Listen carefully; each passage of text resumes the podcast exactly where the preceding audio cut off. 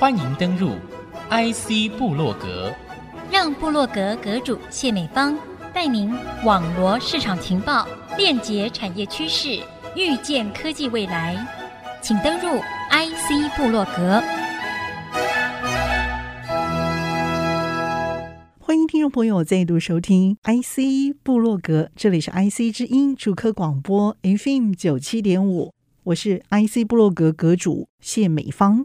今天呢，在频道上和听众朋友呢，透过我们的豫创集团一家成立哦，应该也接近有两年的时间了。一家叫做地阔智慧科技共同总经理、共同创办人阙壮颖博士分享这家公司的成立以及扮演的核心角色。为的是要在我们的未来科技生活当中去看到更令人精彩绽放的一部分。这家公司呢，有一个很豪气干云的名字，叫做地阔智慧科技。欢迎我们的 Justin 阙壮颖博士。各位听众朋友，大家好。呃，主持人您好。地阔哦，这家公司核心的技术可以做什么样的应用？我问问题的时候，我心里头就忍不住冒出来一幅画像。卢超群博士他分享。大家都喜欢在一个科技世界的一个隐形斗篷出现。地阔呢，要做的就是这样的一个技术核心，可以保护我们个人的隐私，不会被我们不喜欢公开的地方去揭露我们的身份。这样的一个隐私计算保护的这个技术啊，其实是非常受到重视的。我希望企业跟个人用我们的技术之后，个人的话就很放心的可以把资料经由我们这个去识别化的技术。把资料传给需要的企业，最终的一个大目标就是，你所有的资料都百分之百是你自己拥有的，你可以决定要给谁分享什么样的资料，并且你想在移除的时候也可以给他移除。那最后，甚至使用资料产生的一些经济报酬，还会回馈到真正资料的拥有者身上。这样的一个使用趋势啊，我觉得应该是全世界啊大势所趋才对。你的技术内容究竟是怎么样的一个精彩，可以做得到人家做不到的事情？我们现在其实是用差分隐私的技术，差分英文是 differential differential privacy，其实是在你的资料里面加了噪音进去，所以原始的资料就看不出来是什么资料了。这个原始资料是因为我们加了噪音之后，它变成一系列的乱码。但是我们在资料收集端有一个机器学习的技术，会把一些乱码里面的一些特征给抽取出来，最后会变成有用的资讯。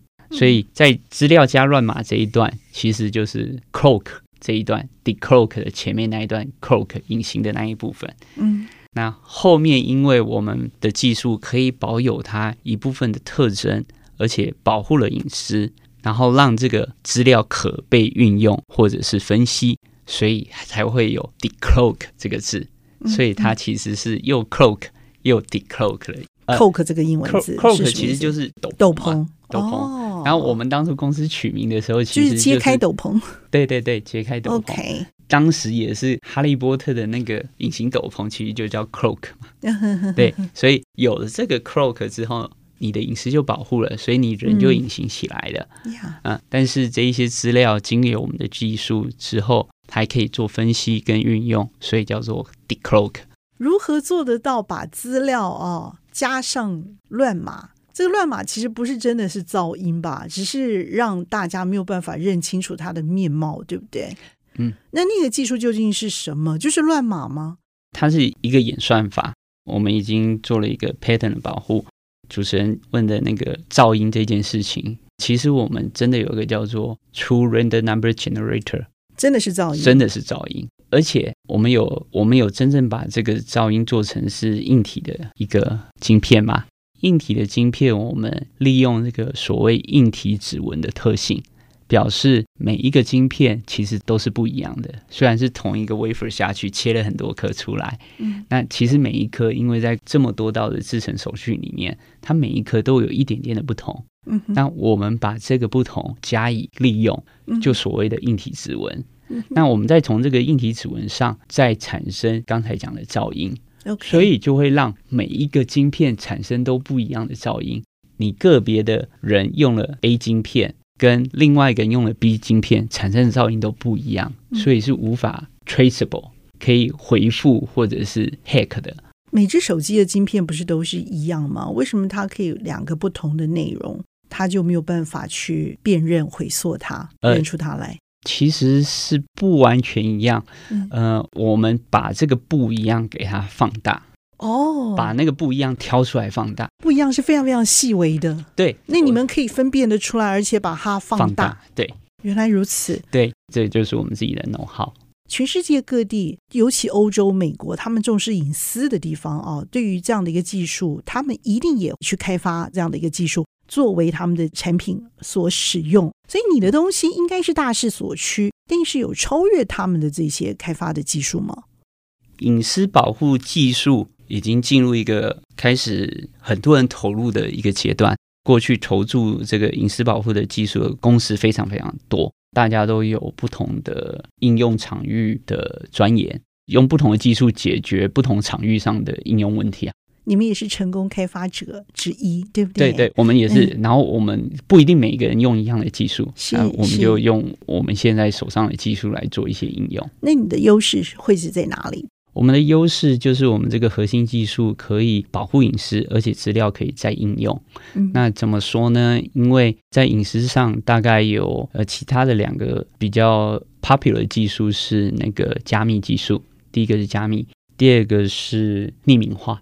手机通讯的传输就是一个加密技术嘛，嗯、但之后它要解密才能听得到你的声音或影像。嗯但是中间是因为加密之后，所以别人在窃取的时候。他不知道你是什么资料，嗯，对。但是加密技术有个问题是，当你解密之后，那不就什么都看得到了吗？嗯、对，所以你必须要把后端的这一部分也 hold 住。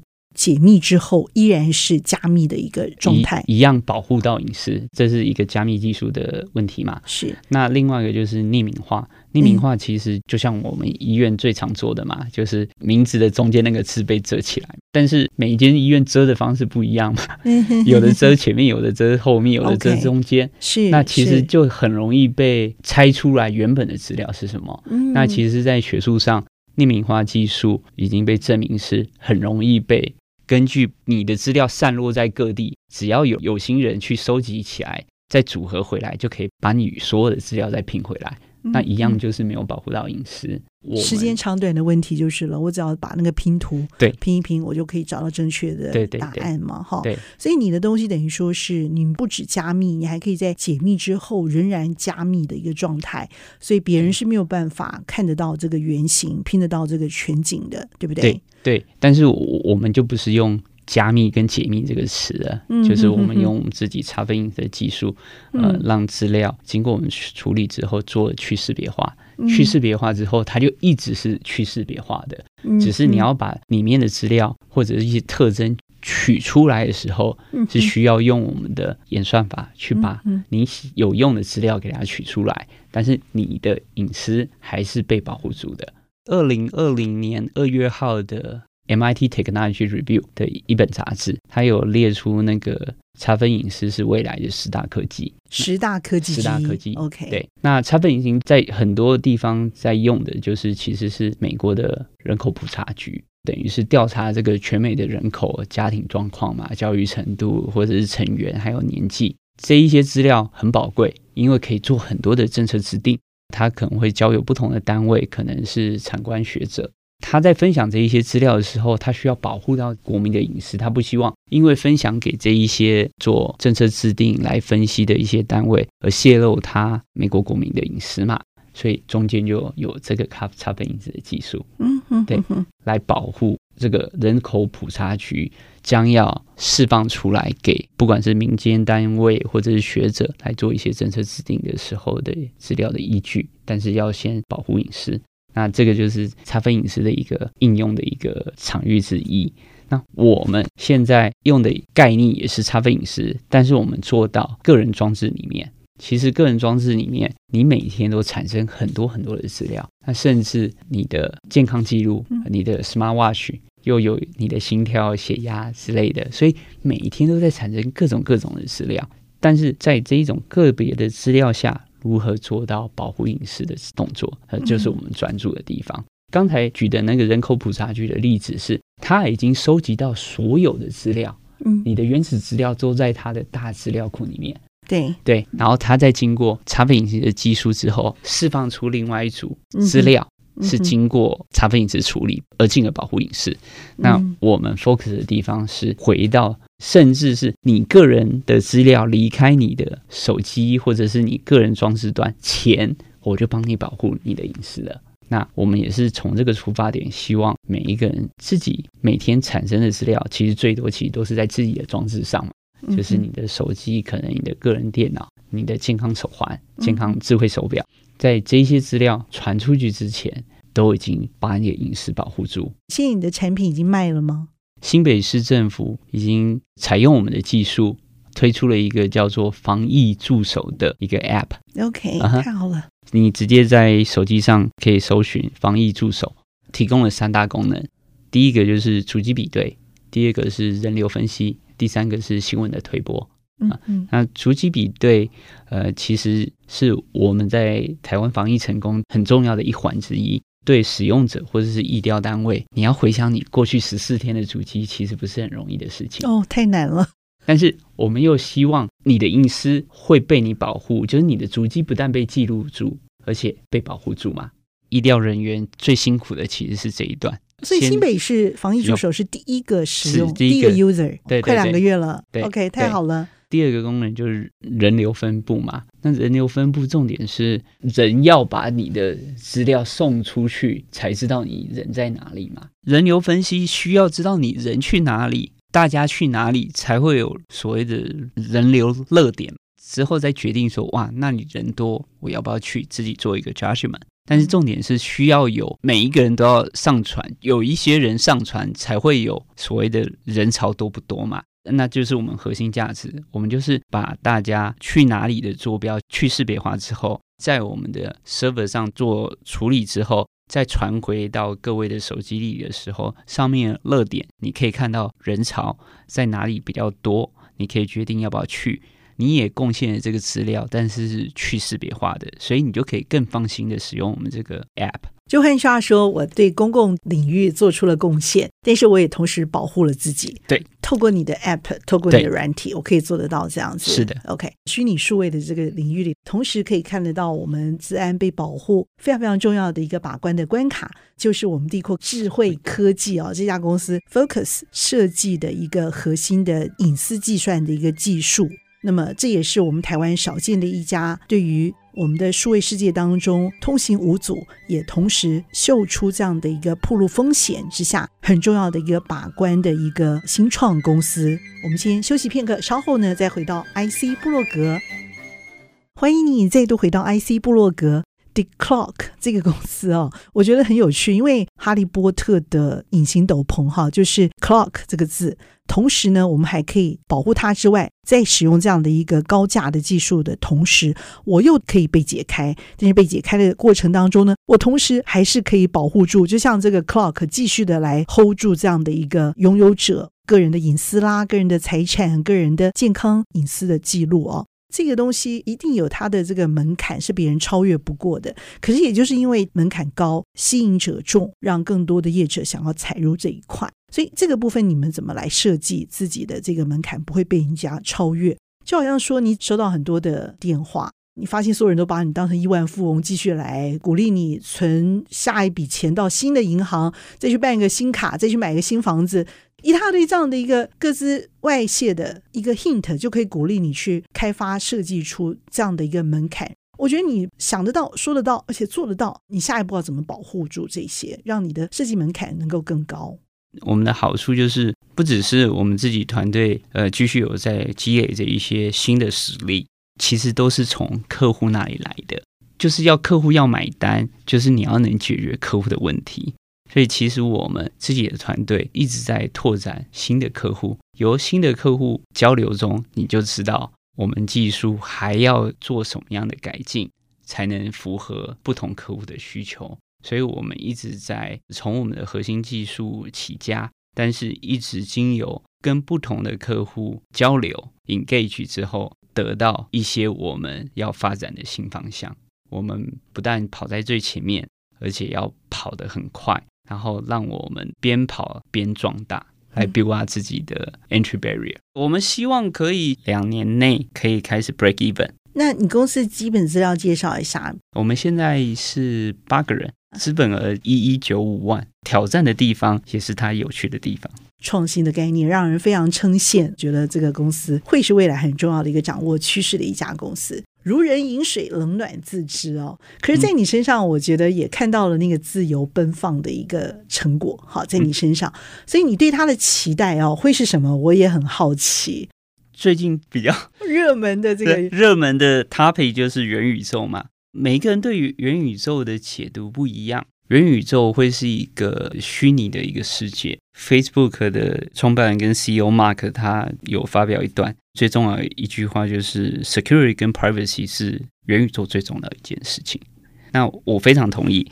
你假如想象一级玩家那个电影，其实你就是不能泄露你的身份，因为你会投入到一级玩家其实是想扮演。一种你想要的一个角角色，也许是拯救者，在那个虚拟世界可能有不同的 goal 嘛。你可能有的人是进去是一种放松自己娱乐的方式，或者是有人在里面经营，有点像是网红嘛。那其实这一些都可以是在元宇宙或者这个虚拟世界里面，大家有不同的目的。但是我想强调的一点是，你假如在这里面又把你的隐私泄露了，那这件事情似乎就破局破局了。我在元宇宙里面也看到这个隐私的大未来重要性。另外一个，这个元宇宙之外的这个真实世界，我 envision 的是，你所有的资料都是你百分之百拥有，你可以决定你要分分享给谁，或者是帮助谁。然后，当你决定不分享，或者是这一次性的分享之后，那个资料就不见了，而且最终甚至它产生所谓的经济价值的时候。那一个回馈能回到真正资料的拥有者身上，对，这是我两个比较大的 dream，希望可以能实现。隐私保有的意思就是说，你可以自由的进出你所想象的时空，有点这样的味道。所以，为什么元宇宙这样的一个概念股为什么会窜红？而且现在整个后疫情时代，大家更希望的是拥有一个被保护的隐形身份，对，好。发展到不行的一个呃角色扮演，可以去实现另外的一个后疫情时代的这种虚拟的这种角色。但是呢，它究竟可以爆发到什么程度？是不是成熟了？我觉得这是另外一个很重要的一个观察的一个指标。在这样的一个过程当中，我们发现这样的一个隐私计算的技术，的确在真实或者是虚拟的世界里头。同样被赋予更重要的角色，是，而且在元宇宙这样的一个角色里头，它似乎更加的重要。是破局的话，就什么都不用玩了嘛。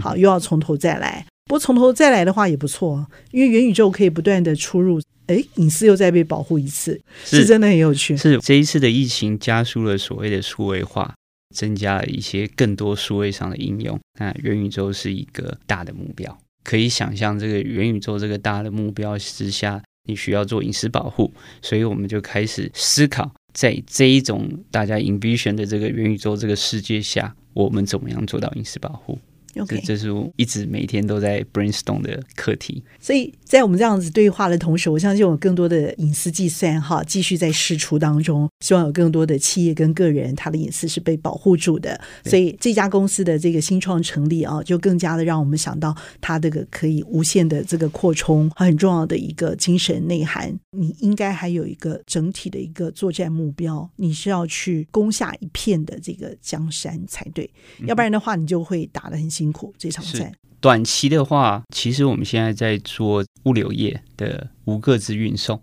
现在其实我们去领包裹，包裹上通常会有你的姓名、地址跟电话嘛。对，我连订一杯 Uber Eat 的饮料我都外泄，对，对不对？对，没错。所以我们其实正在跟一个客户做 design 的 face，希望可以未来这个 delivery，不管是商品的运送或者是食物的运送，可以就做到无各自的运送。那假如这个成功之后，你就可以复制嘛。去到其他的物流业，或者是不同的商品上的运送，那这是我们的 short term 的目标。在中长期之后，嗯、呃，其实我们 target 两个领域，一个是 healthcare 医疗保健方面，长照方面，啊、对，那另外一个就是金融业。着眼于这一些资料都是非常 sensitive，具很多隐私资讯的场域嘛。其实这两个领域也是因为它处理比较敏感的资料多嘛，所以它其实是比较不容易打进去的领域。就像你我的健康资讯，你不希望随便被外泄，还有你自己的银行资讯、你的财产或财富的资讯不要泄露嘛。所以这这是我们呃中长期想 focus 的领域。从你在美国的 AMD、台积电哈可以进出。我觉得你学的东西是电机嘛，对不对？嗯。然后你确实在行销品牌场域里头啊，我觉得你也是那种自由进出、可以被保护的人哦。你觉得那个对你来说，那个知识的精彩是在哪里？可以让你这样子无惧自由进出？这也是另外一个科技人的一个新创的可能吗？是。坦白说，我只有想过人生的某一个阶段要加入新创公司。其实没有想到，就是在立的跟我的创办人还有共同同理，在立的这一间公司做创业这件事情，这真的是我完全没有想到的事情，真的是因缘际会。Steve Jobs 看一个杂志，那一本杂志最后一期就是 Stay Foolish, Stay Hungry，常常你就要跟别人学习，跟别人借镜。创业这一件事情或这个梦想，慢慢的具体化。创业之后，其实一直在做这件事情，因为毕竟我们这个隐私保护这个题目相当的新，其实无迹可寻，所以在这中间的摸索，来慢慢把一些商业价值、技术价值呈现出来。IC 部落格今天为您邀请的是豫创集团开发隐私计算这样的一个高门槛技术新创公司地阔智慧科技的共同总经理、共同创办人阙壮颖博士，精彩的分享，谢谢，谢谢，谢谢主持人，很高兴在这里跟大家分享 IC 部落格，我是谢美芳，我是阙壮颖，谢谢大家的收听，下次见，拜拜。拜拜。